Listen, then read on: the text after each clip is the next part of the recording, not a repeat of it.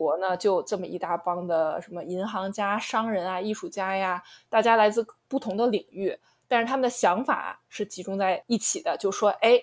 那我们希望说建立这样的一个艺术博物馆，将多的藏品去展示给观众。但是那会儿特别尴尬的一件事就是，只有这么一个想法，但是实际上是什么都没有。就是第一，藏品没有；第二，美术馆这个地点它也没有；第三，就更不要说什么财力啊、专业的这个艺博物馆啊、艺术的工作人员都是没有了，就是从零开始建起了这么样的一个美术馆。大家好，这里是 Art Out，我是林子。在 Art Out 这档节目里，我们会请来艺术圈的朋友们分享对此的认知，和大家一起交流和碰撞，让艺术融入你的生活。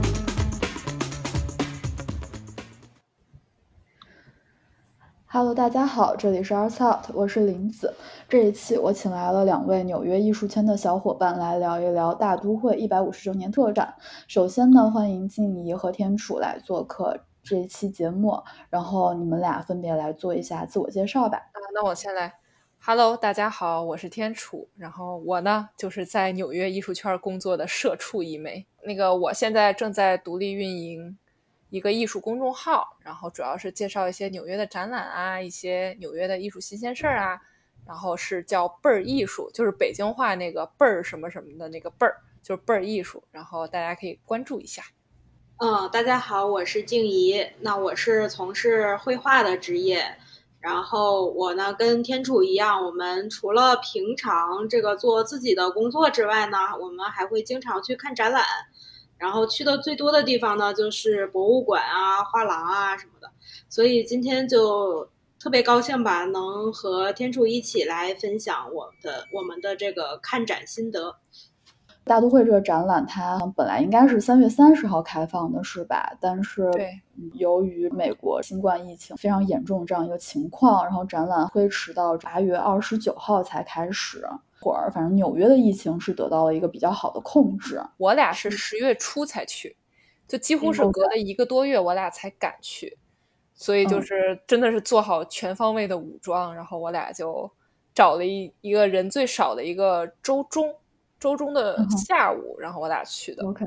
对，就把这个展算是给看了。然后这个展我记得是好像开到明年一月份，所以没有去的小伙伴一定要抓紧最后的时间，赶紧去看一下。因为这个展览是大都会美术馆准备了两年多才做成的展览，所以说真的是精选了几百件它的精品馆藏。呃，然后整个重塑了大都会的一百五十周年的历史，所以还是特别推荐大家去看一下的。对，很值得为了这个冒一次险。对的话，就是如果说，哎呀，这个疫情我只想看一个展，那这个是肯定是我们俩的首推，就是看这个展览。对，这个展览一月三号就结束了，所以现在这两周在纽约的小伙伴可以去感受一下这个展览。当然，不在纽约小伙伴那就来听我们两位嘉宾来分享这个大都会一百五十周年特展。就是首先我们先来聊一聊这个大都会的一个历史。那天楚先来跟我们做一个呃介绍。对，其实。大都会嘛，基本上对艺术有一点点了解的人都知道，说，哎，这个大都会艺术博物馆，它是世界知名的美术馆、博物馆。它呢，就是位于纽约，现在咱们三个都在的这样的一个城市啊。然后呢，它呢也是说世界上最大的、参观人人数最多的艺术博物馆之一，占地呢大概是有超过十三万平方米。它收藏的。藏品呢，真的是覆盖上下五千年，然后它的展品数量呢，已经是超过了三百万件。二零二零年四月份，呃，是大都会艺术博物馆成立一百五十周年的日子，在疫情中，就是等于是美术馆里空无一人的情况下，哎，去过了这么一个 孤单寂寞冷的生日，就还是，哎，说起来还是挺惨。而且那个每年都有的那个盛大的 gala 也取消了，也没有了。今对对对对对。然后那我觉得可以大概聊一下，说，哎，他一百五十年之前，说，哎，这美术馆怎么就成立了？成立了这么大的一个艺术的圣殿？其实呢，是在一八七零年的时候，美国呢就这么一大帮的什么银行家、商人啊、艺术家呀，大家来自不同的领域，但是他们的想法是集中在一起的，就说，哎，那我们希望说建立一个艺术博物馆，将呃更多的藏品去展示给观众。但是那会儿特别尴尬的一件事就是，只有这么一个想法，但是实际上是什么都没有。就是第一，藏品没有；第二，美术馆这个地点它也没有；第三，就更不要说什么财力呀、呃专业的这个艺呃博物馆啊、艺术的工作人员都是没有的，就是从零开始建起了这么样的一个美术馆。对，它主要还是当时的那些巨头，然后想跟。这个呃，欧洲的博物馆想去媲美一下吧，是不是？这个时候，对，其实你说，嗯，大都会，你想刚才我们提到了，它是一八七零年成立，但是你要想，你把这个咱们的眼光再跳到法国巴黎，那会儿卢浮宫是一七九三年成立，几乎差了一百年。就其实你要把就是欧洲那 比作一个。一位饱经沧桑的智者的话，那美国绝对就是个毛头小子，就是那种你想装成熟的心理，就说嗯，从各个方面我都要去学习这个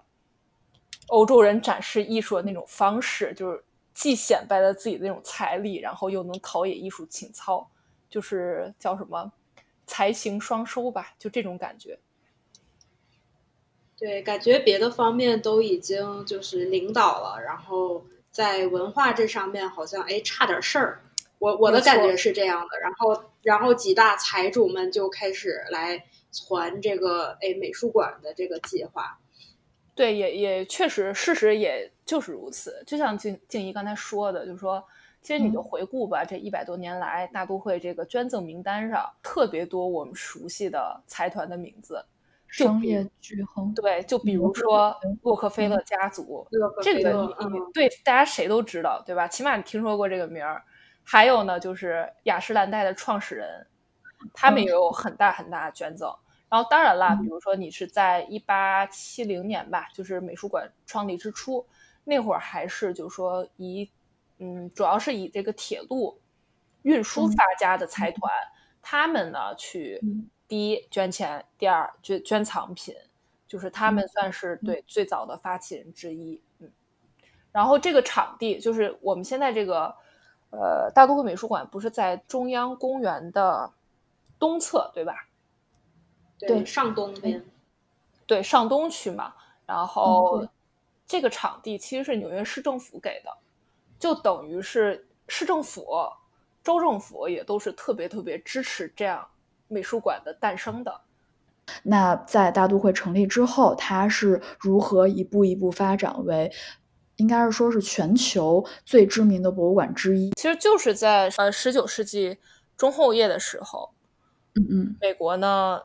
物资嘛还算挺丰富的，然后就开始工业革命，然后就随着这个工业革命的迅猛发展，然后到十九世纪末的时候，基本上成为世界上最强大的这个经济强国嘛。然后，那当然了，就诞生了一批这个贼有钱的人，对吧？美国富人，镀金时代这帮富人呢，就是搭着伙儿，或者是自己，或者是找代理人，然后从美国飞到欧洲去那边去淘各种啊艺术品啊古董啊，等于算是洗劫了一下，洗劫是带引号的哈，就洗劫了一下这个欧洲艺术品市场吧。然后等于是带回了很多很多这种艺术珍品回到美国。就是挺豪气的吧，豪是就是那个钱嘛，都是拿钱堆起来的，等于是带了不少好东西回美国。那这些东西呢，就陆陆续续都捐到这个大都会美术馆，以及大都会美术馆也会去购买这些东西，所以它的藏品呢，就这么一步一步，从那个时期开始就慢慢扩大、扩大、扩大、扩大，然后到现在，嗯，成为这样的，就是有这么一个过程在里面吧。嗯，那听起来的话，就是主要是购买和捐赠，对不对？对，其实是，但是其实也有说是购买，但其实很多都是去以很低的价格，甚至去扫荡那些文物啊什么的，都会有的。嗯，但是他就就比较聪明的一点，就是说我不是明抢，我这个是买的，所以你呢也别找太多话茬儿，你也别跟我这儿计较太多。对我之前读过一个信息，说大都会博物馆里面的这个藏品都不是这个战争的时候掠夺过来的，这个我不知道要不要去考证一下啊。但是听起来好像确实是比大英博物馆呀更加的让人能接受吧。对，就是名义上能更加能能让人接受，但其实你说 也有也有不少那种。就其他国家过来的，呃，对，其他国家就找这个大都会美术馆讨要这些文物嘛，就是这种情况还是有的。所以我就说，我刚才就说嘛，就这个点，这一点就是大都会做的比较聪明的一点，就是他可能就是，反正我是买的，你甭管我是以一美元、两美元还是几美元买买的，反正我是花的这个钱，我有这个收据，对你也不要说我是掠夺过来的。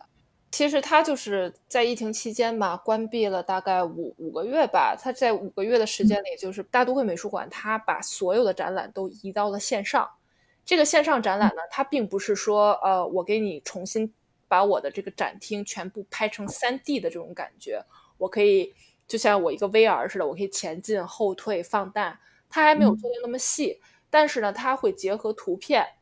文字。呃，讲解、音频、视频等等，包括社交媒体和在社交媒体上和大众的互动，哎，以这种多方位的展现形式，哎，去在网上给你虚拟的去呈现这样一个展览。同理，大都会美术馆的一百五十周年展览也是这样，就说，比如说，因为嘛，现在这个，因为现在这个全球禁飞令嘛，就是 你想来纽约你也来不了，我想出去我也出不去。所以的话，如果你在，比如说你在中国，或者你在欧洲，你在任何其他的地方，你都可以通过上大都会美术馆的官网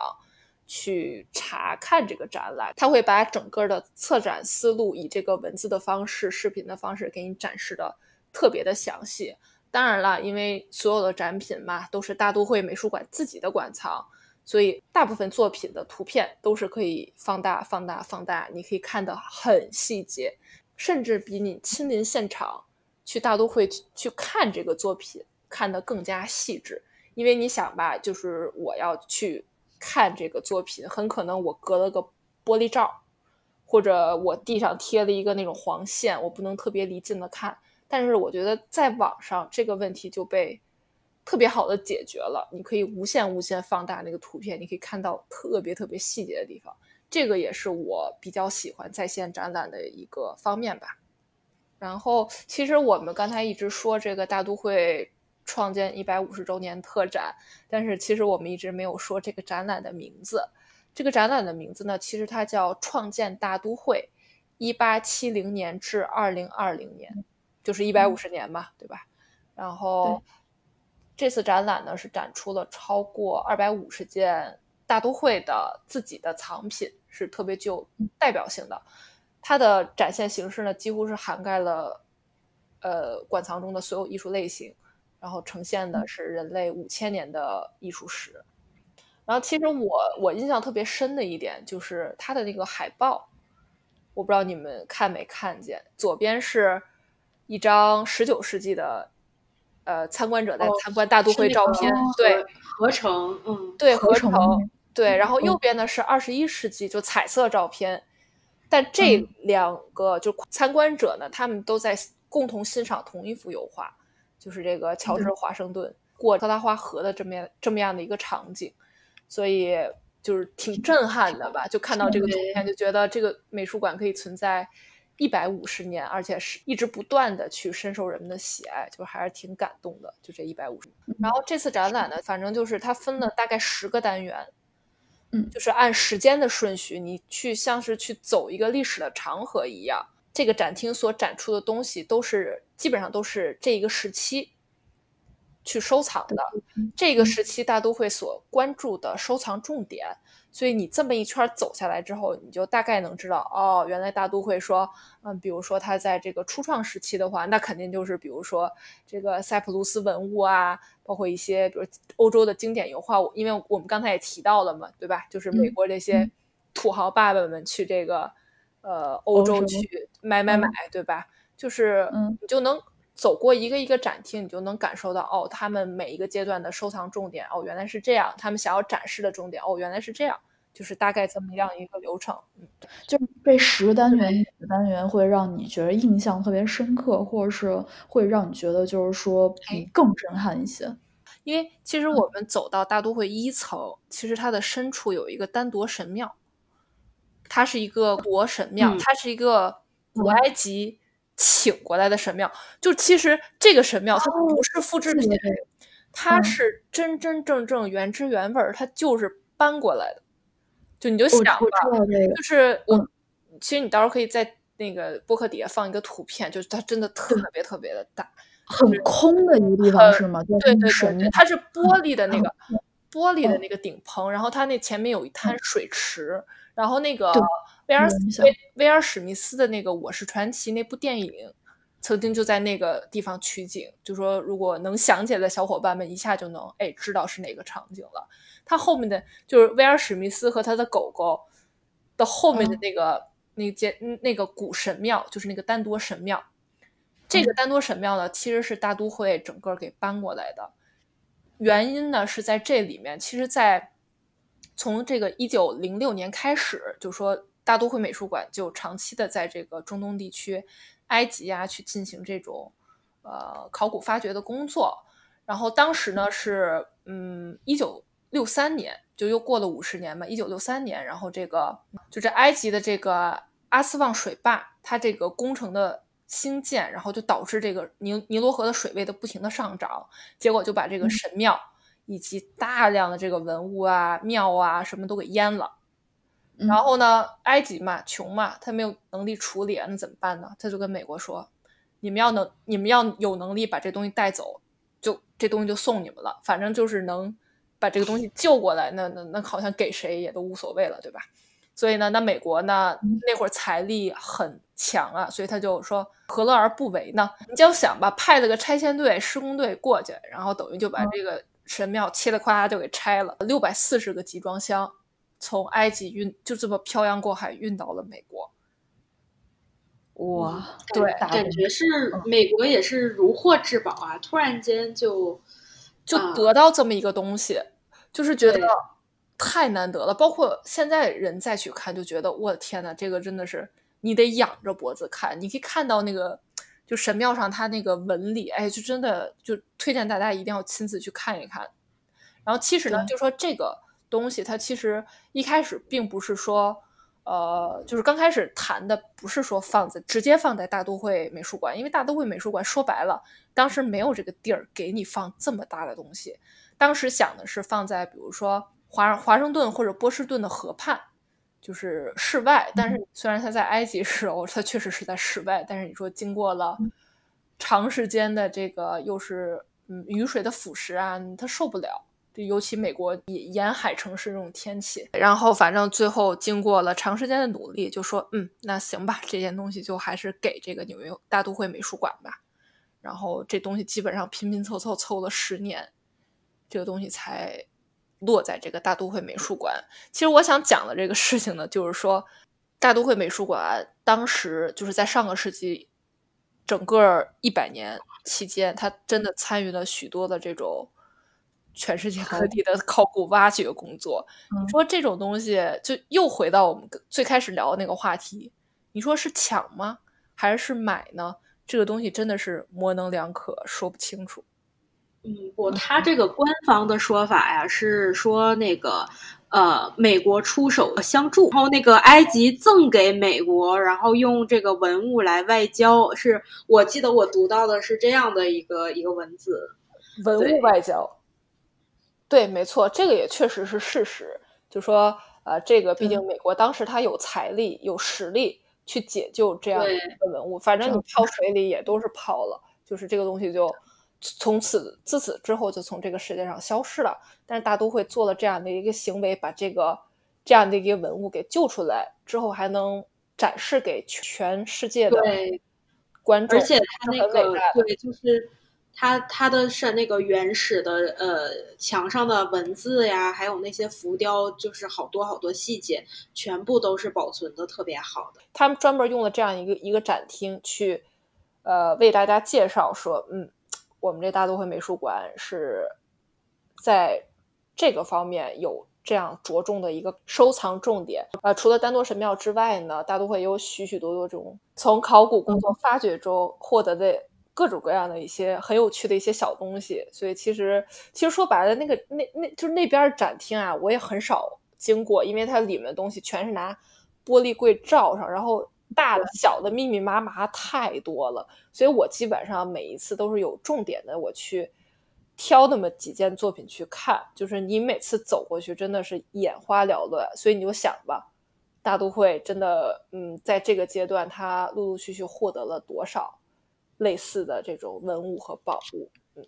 对我，我我跟天楚还特意去看了一下那个蓝色的小河马啊，对，那个叫威廉。我是知道这个小河马是这个大都会的这非官方的吉祥物，但是我从来没见过它，因为它太太小了，而且它在埃及的那个展区就是很不起眼的一个玻璃罩子里，然后我也从来没见过，然后。这一次吧，就是也是因为疫情，就觉得能去一次大都会特别的珍贵啊。对，就因为它真的太小了，你基本上你要走过去，你真的就走过去了。你不仔细按着编号去找的话，你真的是找不到。嗯，对，我们再呃说回那个一百五十周年啊，突然间去说河马去，河马也很重要。我我们来继续说一下，就是一百五十周年展这十个单元里面，让你们印象就比较深刻的某一个单元。对，然后我们来展开讲讲。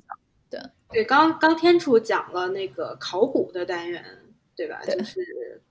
呃，我比较激动的是一个单元吧，叫收藏愿景这样的一个单元。那它这个单元是什么呢？是近两千件的呃藏品，然后里面有呃印象派的那一那一盘儿，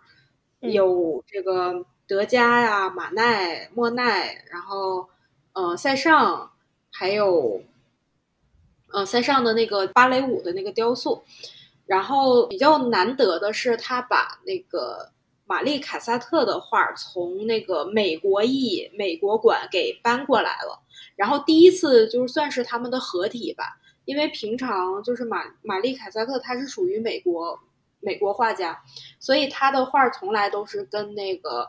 呃印象派的画是分开展的，就从来都没有在一起展过。那因为我有的时候也很。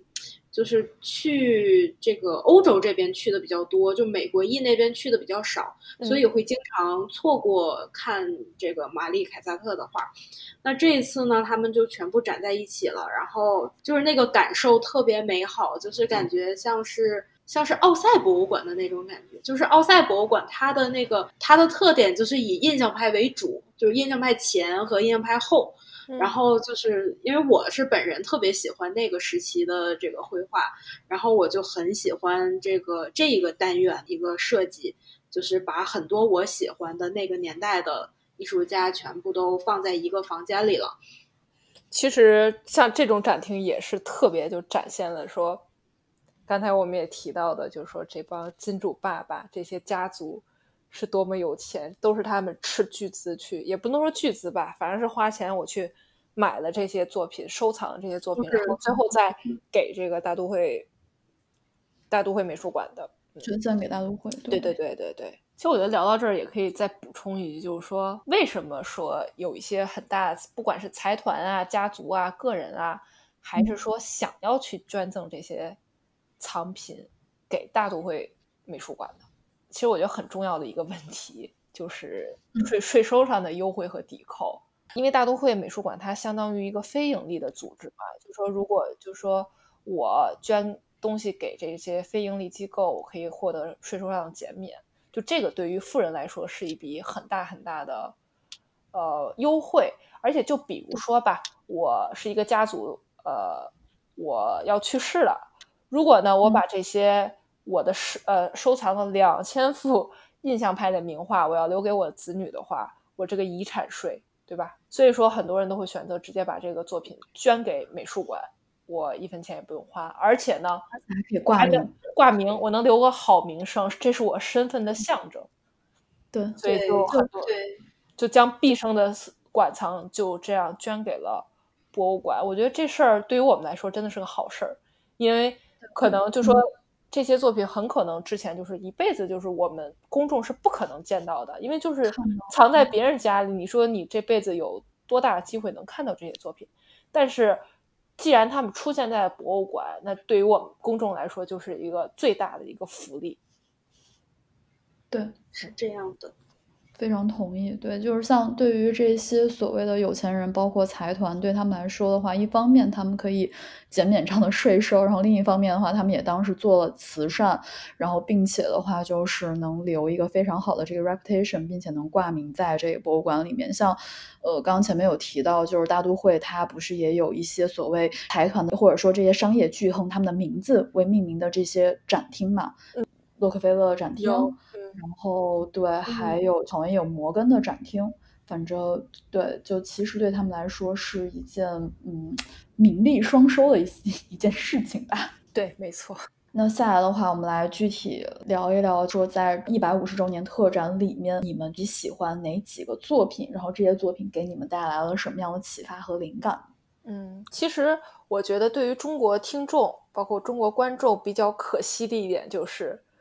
有一个作品，很可能就是说，大家因为这个新冠疫情，本来我有机会来纽约，在这个一百五十周年展览上去看这件作品的，但是就是哎，可惜了，来不了了，我可很可能就错过这个作品了。这个作品就是韩干的《朝夜白图》。哎，嗯，我猜到了，就是这个。对，这个很难得。嗯，具体来聊。对我们，我们就是想到一块儿去了。我想的也是这一张，就是《照夜白》。嗯，因为，嗯，对，因为这一章它确实很重要，尤其对于我们中国的这个观众来说，嗯，大家很多人都听过或者是见过这一系列的画，然后它是它上一次在大都会被拿出来展已经是五年前了，天，然后我对它在五年之间从来没有拿出来过，因为它那个。展品也比较多嘛，然后来回这个，嗯，要换展。那这一次呢，就是很难得把它把它拿出来展览。就是我们当时看到的时候，我我也是这张画是所有的这个展览里面我看的时间最久的，然后也是最认真的。那那我们就是可以来现在介绍一下这张画，它都画了什么呀？它是，其实我觉得画内容特别简单。就是一根柱子上拴着一匹马，对，对他这也是这张画特别特别的一个点，因为我们，哎，我们就是作为这个中国人哈，我们经常看那个历史剧。看电视剧经常说这个汗血宝马呀之类的，那我们理解上的那种传统意义上的汗血宝马都是那种驰骋战场，要不然就是那种特别健壮，然后在打仗的那种场面。这个赵夜白据说是这个唐玄宗最喜欢的这个宝马，那他没有画那种驰骋战场的这个样子，他画的是哎被拴在了一个木桩上，然后我们看到他那个特别生动的这个形象。就是那个马鼻，然后都狰狞，然后还有想要挣脱这种羁绊的这样的一个形象，特别特别的生动。我觉得这个画让我看那么久的这个原因，还不只是这一张马的这个形象，嗯，就是它旁边的那个密密麻麻的题字和那个印章，嗯，我就一直在辨认啊，然后都是一些这个名人的一些。呃，印章，然后看是谁的。我有个问题啊，为什么就是说他这幅画周边就是有很多名人的这个题字和盖章呢？嗯，就是我呢，有点像以月的那种感觉。尤其这个乾隆，他是一个就是历史上最出名的盖章达人，也是题字达人。就是当后人看到这幅画，然后你自己本身是书法家，是这个皇帝明君，然后我想。非常渴望把我自己的墨宝也留在这个画上面，就是跟着这个名画一起来流传于后世，所以这个也是我特别感兴趣的一个认一认哪些题字是哪位书法家的，哪个题字是呃哎哪哪位皇帝的，是是这样的。这张画本来完成的是在啊唐朝或者是更早。但是我通过这一张作品看到了不同朝代的人的一些印记，就是比如说我宋朝的这个这个印章的特点是什么样的，然后哎嗯到了清朝又不一样了。当然我我对那这这样的角度就是非常敬畏的这种这种角度就很喜欢。嗯，嗯，而且其实大家仔细观察这个马，它特别逗的一点是它没有尾巴，哦，就是它屁股是光溜溜的。为什么呀？其实这个有个原因，就说说明这幅画肯定是被毁，就是被毁掉过。哎，不能说被毁掉过，但是肯定是遭遇过相当于是受过伤，对，相当于一个残品，它受过伤。但是呢，哦可能就说，当然这是有专家说的，但是具体怎么着，那没有人给下一个完全的定论，大家都只是猜测。而且据说你放大二十倍去看，它这个赵赵叶白，它那个马中间是断开的，其实就是前嗯面和后面，就是你马前身儿和马后身儿不是一个画家去画的，就可能后人去进行了一定的哦修复，但是可能修复的功力比较高，就是呃，你看不出哦拼接痕迹。当然了，说什么的都有，但是我觉得大家只要呃看了这幅画，可能就很就是一眼就能发现说，哎，这马怎么没有尾巴？就这一点还是挺有意思的。然后我我还想再补充一个，就说它这个它为什么要叫赵叶白？对嗯，赵叶白呢其实是这马的名字，你就可以脑补一下。虽然这个没有太多颜色在这个设色纸本上，但是呢，就是你能感受到说它这个白是一匹白马，然后贼亮，那毛贼亮，梳的贼光溜，就是闪闪发光那种感觉。它甚至可以将黑夜照亮，就是这种感觉。所以，哎，这就是为什么这个作品要叫《照夜白图》，其实就是这个马一马图，对吧？就是这幅马的图。然后我觉得它的那个，就是那个它的两只眼睛也特别好玩，就有一点点像在翻白眼。但是呢，其实是应该是他受到了惊吓，就是对，就感觉他很惊恐。对，但是看看起来有点像翻白眼，但就是鼻孔，嗯包括那个鼻孔也是，就是马受惊之后的那个呃状态，就是描绘的还是特别特别真实。嗯，对，包括它的马蹄啊、就是它任何的那种细节的这种表达，都非常好的展示了这个，嗯，马的那种状态。这个也是我们就是我们中国画写意的这一种特别高级的地方，就是嗯它不像，呃，呃，可能古典油画它会。它会把每一个结构画的，比如说肌肉呀，还有那种结构画的非常的完美，然后去展示的，呃，去展示的一个形象。那我们呢，就是通过这种概括，然后这种呃线条的这样的韵味，然后就把这个所有的神态都展现出来了。所以我觉得啊，好好厉害。嗯，没错，同意。那下来的话，天楚来聊一聊，就是在这个整个展览里面，你最喜欢哪一个作品呢？我印象比较深的一件作品呢是这个雕塑家布朗库西的《沉睡的缪斯》。嗯，它有不同的版本，但这一次展出的版本呢，应该是青铜版，就是大都会展出的。它大概给大家描绘一下，其实你就想象一个从河水中捡出来的一个鹅卵石形状的这么样的一个石头，然后你把这个石头呢上面刻画出一个很特别特别自然的沉睡的女人的一个五官，是侧躺着的，这样的一个淡淡的五官就特别特别的吸引我。当然了，这个艺术家我也特别特别喜欢。然后其实，嗯，他的这个沉睡的缪斯，他做过很多很多个版，因为雕塑家嘛，他做了很多很多很多很多的版。然后他最原始的版本是大理石的雕塑，是在一九零九年到一九一零年之间创创作出来的。跟大都会此次展出的相似的一件青铜版本，大家可以猜一下，说它值多少钱？对我觉得你们俩可以猜一下，大概值多少钱？天我好像知道这个消息，好像之前是在哪个拍卖行，然后拍了很贵，对不对？对对对，就是其实，在三年前是二零一七年，在这个佳士得拍卖行，也是在纽嗯约、卖了五千七百多万美元，所以你就哇知道它的价值还是很厉害的。对，因为算是现代艺术家，对吧？就说这个布朗库西呢，他是被誉为现代主义雕塑之父吧，然后他也是二十世纪最具影响力的雕塑家之一。然后他呢，其实是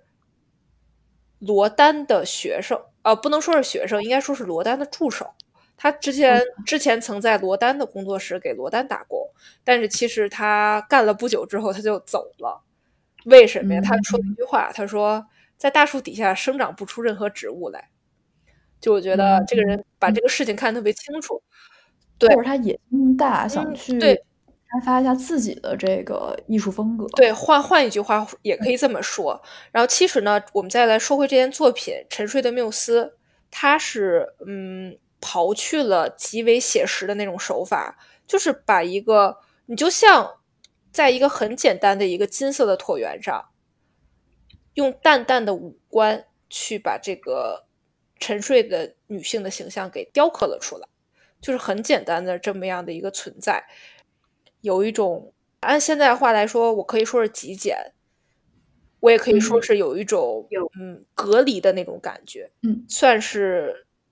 他开创的这种特别属于他自己的独特的现代主义美学，为了让这个作品它。回归他最本质的那种感觉，没有任何的杂质。他本人也曾说过，就说东西的外表的形象呢，其实不是真实的，真实的呢是内在的那种本质。其实我还想说一下，就说布朗库西他其他的作品也都是特别的，就是介于真实和抽象之间，但是可能更偏抽象那一侧。包括比如说它空中的飞鸟，比如说让我去做空中的飞鸟，我可能真的会做出一个带翅膀的一只鸟，对，带翅膀的，起码我有我有头，对吧？我有一个小尾巴，我有一个翅膀，我有那个羽毛，我要给它刻画特别完美。但是它就不是，它就是一个跟一个棍儿似的，因为它是相对抽象的一个形状。现代主义或者说对很抽象的，或者说有种所谓残缺美，可不可以来这样去理解？嗯。我觉得还也没有残缺，它还是很完整的。是我我我的我的感受，它是一种就是很概括，然后就是一语中的的那个感觉。就是你你说你你一提这个名字，然后我一看这个作品，哦，就一切都觉得哦是这个就，make sense。对，就是一下就哎说的对，这就是个鸟，是嗯，或者说它直接呈现是一种本质。的状态，由他开始去打破了之前对于雕塑的那种既定的认识，开辟了真正的一种，就像刚才说的，并不是说我一定要去模仿那种真实的存在的那种实物，而是慢慢产生一种属于这种跟新的一种观点、新的一种思维有关的这样的一个流派。嗯，这个艺术家我还是。特别特别蛮蛮欣赏蛮喜欢的，所以这件作品算是我印象比较深刻的作品之一。此次展出的，对，那天楚最喜欢的啊这一幅作品也让我想到了，正好是跟他哎属于相反的一个一个位置的一个艺术作品，嗯，那就是安格尔的画，嗯，就是刚才也提到了罗丹嘛，他说他的师傅罗丹，然后我也想到，其实我。我还是对这个古典的这个艺术还是有很深的这个迷恋的。如果说让我去选择一个这个展览里最舒适的一个作品的话，我会选择是呃安格尔的那一张，哎，穿着蓝裙子的那个公主像，嗯，叫做布罗格利公主。她这一张蓝裙子也是就是她的比较经典的画作。哦，为什么就是这次展览去看到这一张画，我我是挺开心的，因为他这张画他平常也会在那个一楼的一个角落里面，然后想去看这张画也是九曲回肠的，就是转了好多圈儿，有时候还迷路了，然后才能去看到这一张画。所以他和安格尔其他的那个作品都是分开的，但是这一张呢，又是他最经典的、最精彩的那几张的之一。这张画对于喜欢古典艺术的同行或者是爱好者来说，就特有一个特别特别宝贵的点，就是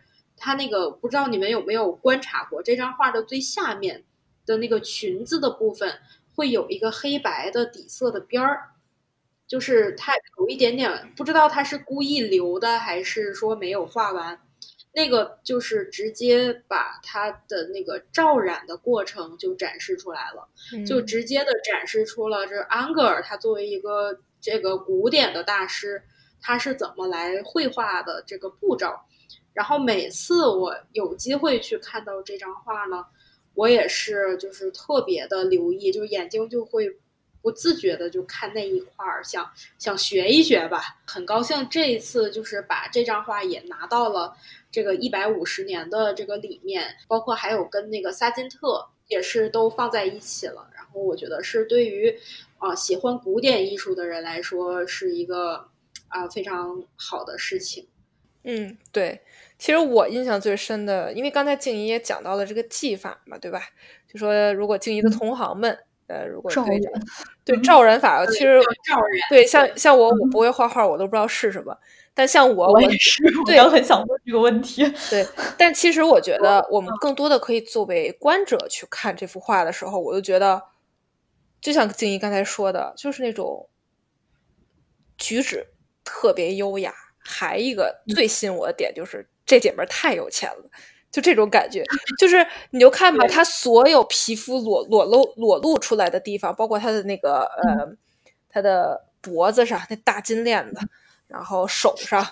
然后包括那个手，他就自然的从靠在沙发上，然后垂下来，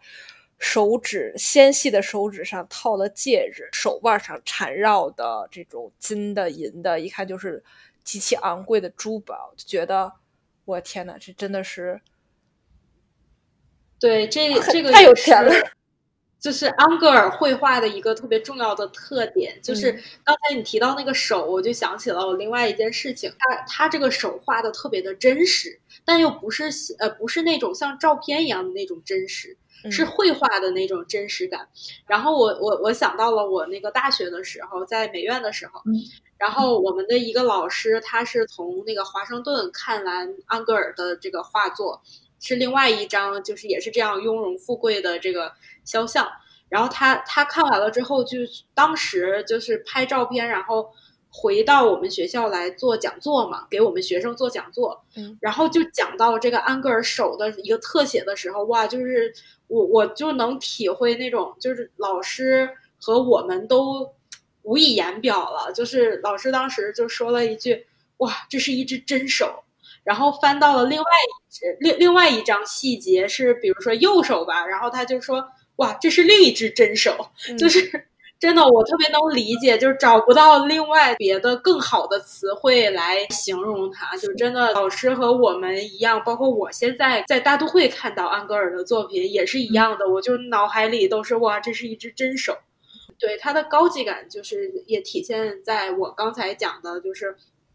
它不是像照片那样的真实，就它的绘画感，然后虚实感，那种朦胧感都都做到了一种极致，极致的一个状态。对，就是这个是安格尔非常非常就是